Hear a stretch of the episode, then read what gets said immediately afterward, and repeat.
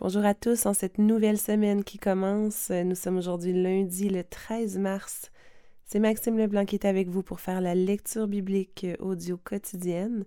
Je suis contente que nous puissions nous retrouver encore une fois pour ce temps dans la parole de Dieu. Je vous rappelle que je vous parle depuis les studios du ministère Cœur d'encre sur la côte de Beaupré.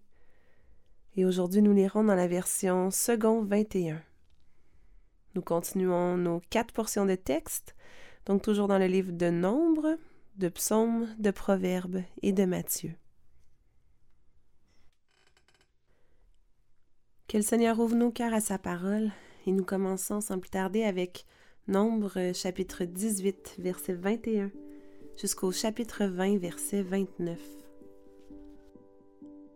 Je donne comme possession aux Lévites toute dîme en Israël pour le service qu'ils effectuent, le service de la tente de la rencontre. Les Israélites ne s'approcheront plus de la tente de la rencontre, sinon ils se chargeraient d'un péché et mourraient. Les Lévites feront le service de la tente de la rencontre, et ils supporteront les conséquences de leurs fautes. Ils n'auront aucune possession au milieu des Israélites. Ce sera une prescription perpétuelle, valable au fil des générations. Je donne comme possession aux Lévites les dîmes que les Israélites présenteront à l'Éternel à titre de prélèvement. Voilà pourquoi je dis à leur sujet qu'ils n'auront aucune possession au milieu des Israélites. L'Éternel dit à Moïse, Tu transmettras ces instructions aux Lévites. Lorsque vous recevrez des mains des Israélites la dîme que je vous donne de leur part comme votre possession, vous prélèverez sur elle une offrande pour l'Éternel, une dîme de la dîme. Votre offrande équivaudra, pour vous, au blé qu'on prélève de l'air de battage et au vin nouveau qu'on prélève de la cuve.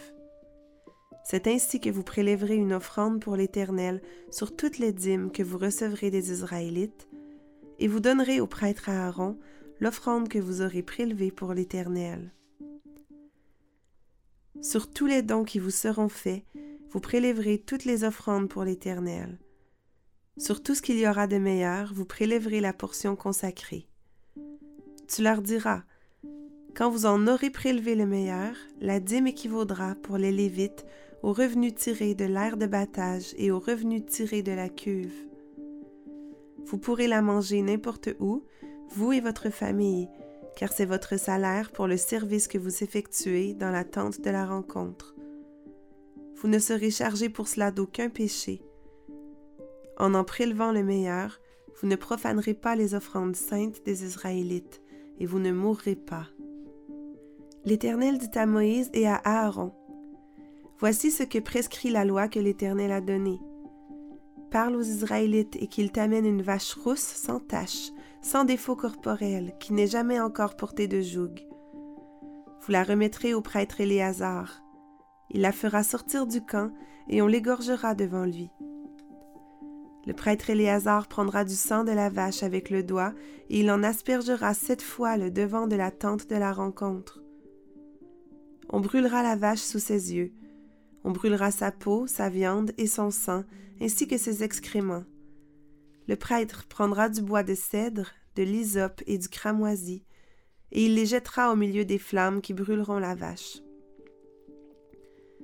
Le prêtre lavera ses vêtements, il lavera son corps dans l'eau, puis il rentrera dans le camp. Il sera impur jusqu'au soir. Celui qui aura brûlé la vache lavera ses vêtements et son corps dans l'eau. Il sera impur jusqu'au soir. Un homme pur rassemblera les cendres de la vache et les déposera à l'extérieur du camp, dans un endroit pur.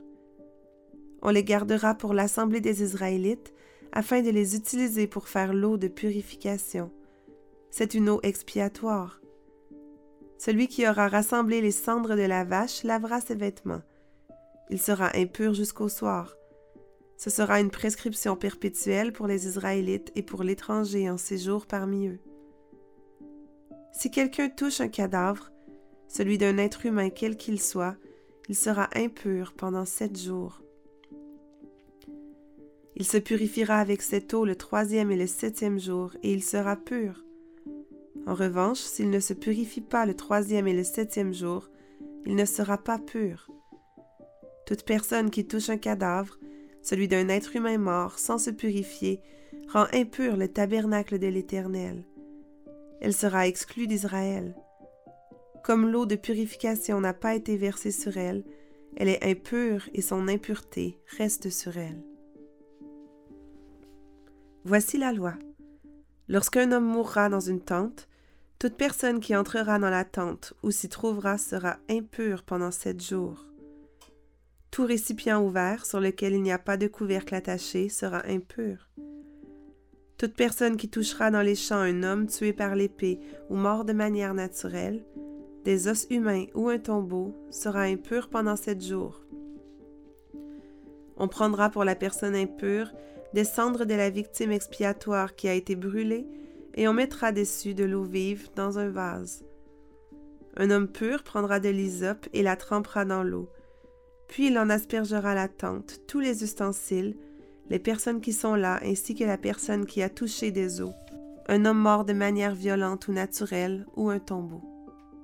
Celui qui est pur aspergera la personne impure le troisième et le septième jour, et il la purifiera le septième jour. Il lavera ses vêtements, se lavera dans l'eau, et le soir il sera pur. Un homme impur qui ne se purifiera pas sera exclu de l'assemblée, car il rend impur le sanctuaire de l'Éternel. Comme l'eau de purification n'a pas été versée sur lui, il est impur. Ce sera pour eux une prescription perpétuelle. Celui qui fera l'aspersion avec l'eau de purification lavera ses vêtements, et celui qui touchera l'eau de purification sera impur jusqu'au soir.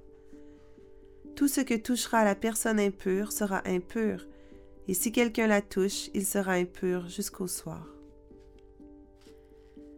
Toute l'assemblée des Israélites arriva dans le désert de Tsin le premier mois, et le peuple s'arrêta à Kadès.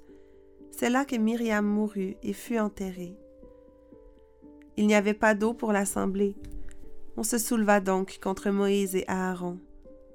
Le peuple chercha querelle à Moïse. Ils dirent si seulement nous avions expiré lorsque nos frères ont expiré devant l'Éternel. Pourquoi avez-vous fait venir l'assemblée de l'Éternel dans ce désert? Est-ce pour que nous y mourions, nous et notre bétail? Pourquoi nous avez-vous fait quitter l'Égypte si c'est pour nous amener dans cet endroit de malheur? Ce n'est pas un endroit où l'on puisse semer et il n'y a ni figuier, ni vigne, ni grenadier, ni eau à boire. Moïse et Aaron s'éloignèrent de l'assemblée pour se rendre à l'entrée de la tente de la rencontre. Ils tombèrent le visage contre terre, et la gloire de l'Éternel leur apparut. L'Éternel dit à Moïse, Prends le bâton et convoque l'assemblée, toi ainsi que ton frère Aaron. Vous parlerez au rocher en leur présence, et il donnera son eau. Tu feras sortir pour eux de l'eau du rocher, et tu feras boire l'assemblée et leur bétail. Moïse prit le bâton qui se trouvait devant l'Éternel, comme l'Éternel le lui avait ordonné. Moïse et Aaron convoquèrent l'assemblée en face du rocher, et Moïse leur dit Écoutez donc, rebelles, est-ce de ce rocher que nous ferons sortir de l'eau pour vous Puis Moïse leva la main et frappa deux fois le rocher avec son bâton. Il sortit de l'eau en abondance. L'assemblée but, ainsi que le bétail. Alors l'Éternel dit à Moïse et à Aaron, Puisque vous n'avez pas eu assez confiance en moi pour respecter ma sainteté devant les Israélites, vous ne ferez pas entrer cette assemblée dans le pays que je lui donne. Ce sont les eaux de Mériba, parce que les Israélites contestèrent avec l'Éternel, et sa sainteté fut reconnue parmi eux. De Cadès, Moïse envoya des messagers au roi d'Édom pour lui annoncer Voici ce que dit ton frère Israël. Tu sais toutes les souffrances que nous avons éprouvées. Nos ancêtres sont descendus en Égypte et nous y avons habité longtemps. Mais les Égyptiens nous ont maltraités, nos ancêtres et nous. Nous avons crié à l'Éternel et il nous a entendus. Il a envoyé un ange et nous a fait sortir de l'Égypte. Nous nous trouvons à Cadès, ville située à l'extrémité de ton territoire. Laisse-nous passer par ton pays. Nous ne traverserons ni les champs ni les vignes, et nous ne boirons pas l'eau des puits. Nous suivrons la route royale sans nous en écarter à droite ou à gauche jusqu'à ce que nous ayons franchi ton territoire. Édom lui dit Tu ne passeras pas chez moi, sinon je sortirai à ta rencontre avec l'épée. Les Israélites lui dirent, Nous monterons par la grande route, et si nous buvons de ton eau, mes troupeaux et moi, j'en paierai le prix. Je ne ferai que passer avec mes pieds, rien d'autre. Édom répondit, Tu ne passeras pas. Et il sortit à sa rencontre avec un peuple nombreux et puissamment armé. Ainsi Édom refusa d'accorder à Israël l'autorisation de passer par son territoire, et Israël fit un détour. Toute l'assemblée des Israélites partit de Cadès et arriva au mont Hor. L'Éternel dit à Moïse et à Aaron vers le mont Hor, sur la frontière du pays d'Édom. Aaron va rejoindre les siens. En effet, il n'entrera pas dans le pays que je donne aux Israélites, parce que vous vous êtes rebellés contre mon ordre aux eaux de Mériba. Prends Aaron et son fils Éléazar et fais-les monter sur le mont Hor. Retire à Aaron ses vêtements et mets-les à son fils Éléazar. C'est là qu'Aaron s'en ira et mourra. Moïse fit ce que l'Éternel avait ordonné. Ils montèrent sur le mont Hor sous les yeux de toute l'assemblée. Moïse retira à Aaron ses vêtements et les mit à son fils Éléazar. Aaron mourut là, au sommet de la montagne, puis Moïse et Éléazar descendirent de la montagne. Toute l'assemblée vit qu'Aaron avait expiré, et toute la communauté d'Israël pleura à Aaron pendant trente jours.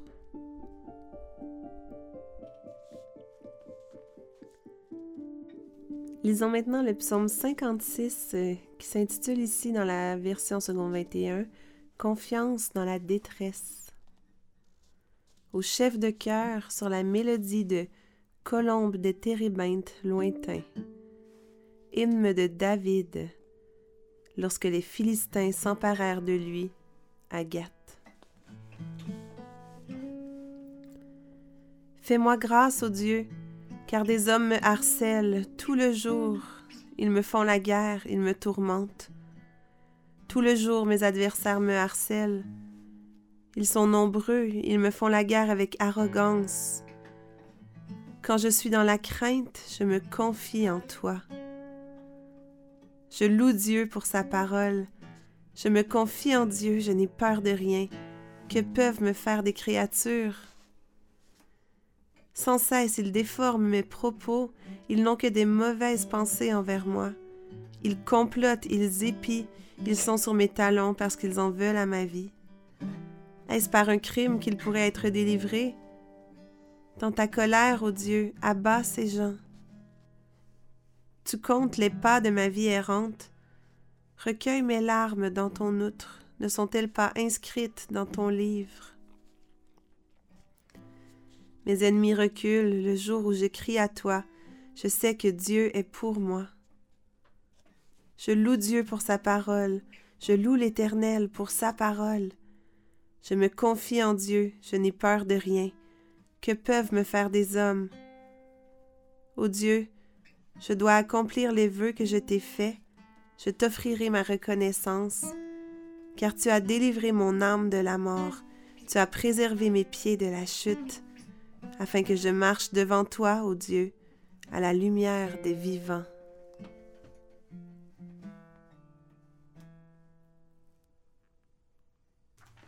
Proverbe 10, verset 22 c'est la bénédiction de l'Éternel qui enrichit, et il ne la fait suivre d'aucun chagrin. Et nous voilà à notre dernière portion de lecture, donc notre texte du Nouveau Testament, qui se trouve ce matin en Matthieu, chapitre 24, les versets 29 à 51. Nous commençons aujourd'hui une nouvelle section du livre de Matthieu, qui est le discours sur le mont des Oliviers qui s'étendra jusqu'au chapitre 25, verset 46. Aussitôt après ces jours de détresse, le soleil s'obscurcira, la lune ne donnera plus sa lumière, les étoiles tomberont du ciel, et les puissances célestes seront ébranlées. Alors le signe du Fils de l'homme apparaîtra dans le ciel. Tous les peuples de la terre se lamenteront, verront le Fils de l'homme venir sur les nuées du ciel, avec beaucoup de puissance et de gloire. Il enverra ses anges avec la trompette retentissante, et ils rassembleront ceux qu'il a choisis des quatre coins du monde, d'une extrémité du ciel à l'autre. Tirez instruction de la parabole du figuier. Dès que ses branches deviennent tendres et que les feuilles poussent, vous savez que l'été est proche. De même, quand vous verrez toutes ces choses, sachez que le Fils de l'homme est proche, qu'il est à la porte. Je vous le dis en vérité, cette génération ne passera pas avant que tout cela n'arrive. Le ciel et la terre disparaîtront, mais mes paroles ne disparaîtront pas. Quant au jour et à l'heure, personne ne les connaît, pas même les anges du ciel, ni même le Fils. Mon Père seul les connaît. Ce qui est arrivé à l'époque de Noé arrivera de même au retour du Fils de l'homme.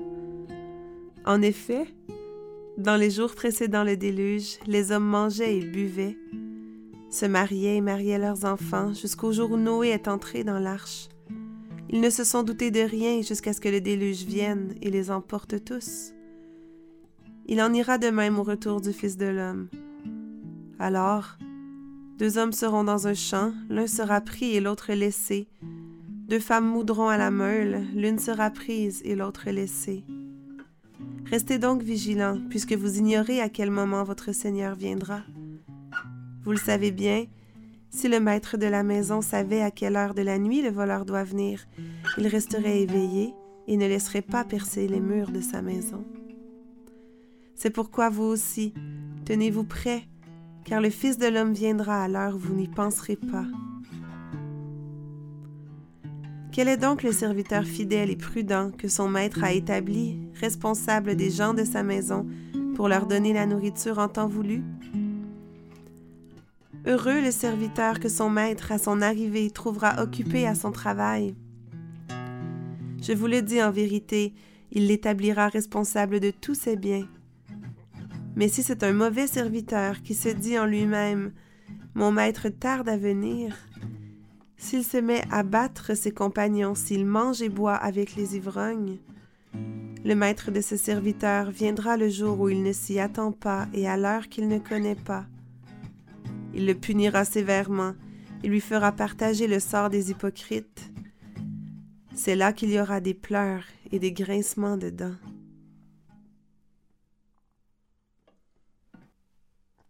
Et nous voulons conclure comme à notre habitude par la prière.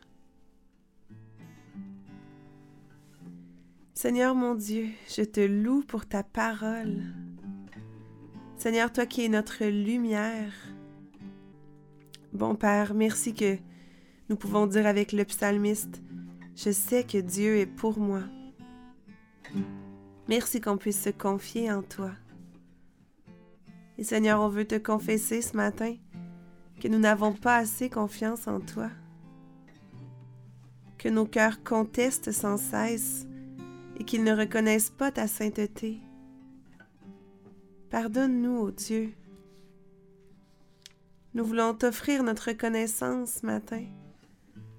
Nous voulons te dire merci parce que tu as délivré notre âme de la mort, parce que tu préserves nos pieds de la chute. Merci Seigneur d'avoir envoyé Jésus pour payer à notre place. Toi, bon Père, qui recueille nos larmes, elles sont inscrites dans ton livre. Tu es attentif à notre cri, à notre détresse. Merci que nous pouvons crier à toi. Et merci parce que tu nous entends.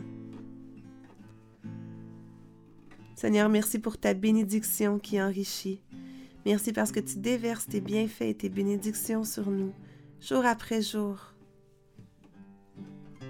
Seigneur, merci parce que tu nous tiens fermement dans tes bras puissants et que tu nous donnes la force de continuer d'avancer un jour à la fois. Seigneur, je te prie que tu nous aides à, être prêts pour ton retour, à s'activer, à te servir et à rester fidèle et patient. Et Seigneur, ensemble, on veut te dire, Maranatha, reviens bientôt. C'est un nom précieux de Jésus qu'on te prie ce matin. Sois loué et glorifié, éternel Dieu, juste et saint. Amen.